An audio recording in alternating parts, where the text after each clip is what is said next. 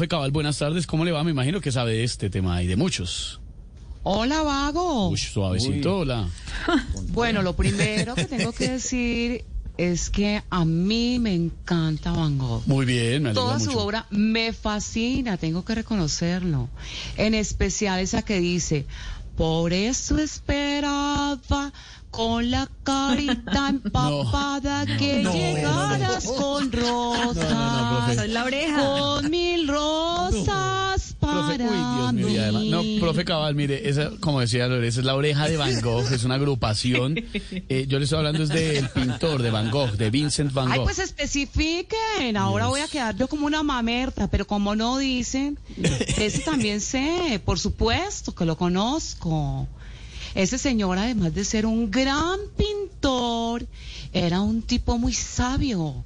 Era reconocido por siempre acatar consejos. Acatar consejos, ¿cómo así, profe? ¿Por qué? Porque todo le entraba por un oído, pero no le salía por el otro. Dios mío. Pero no nos vayamos muy lejos, porque aquí también tenemos grandes pintores. Entre esos están Omar Rayo, Claro. Fernando Botero Sí, y Juan Manuel No, Santos.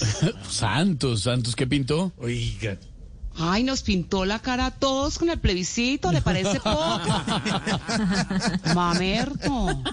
Bueno, aunque de todos los pintores, el que más me gusta, el que más me encanta, es ese que está aspirando a la presidencia de Colombia, Eh, no, pintora, la presi ¿Cuál, profe? Picasso. ¿Picasso? No. No, mente. Ay, ay. Bueno, de todas formas, sí considero que el arte nutre y tranquiliza el alma. Yo, por eso, cuando estoy muy agobiada, siempre me desestreso viendo a Leonardo, Muy bien, Rafael, muy bien.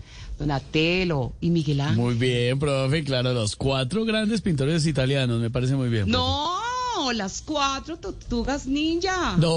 Estuve en no, vagos, profe. cantidad de mamertos. No, profe, chao, profe.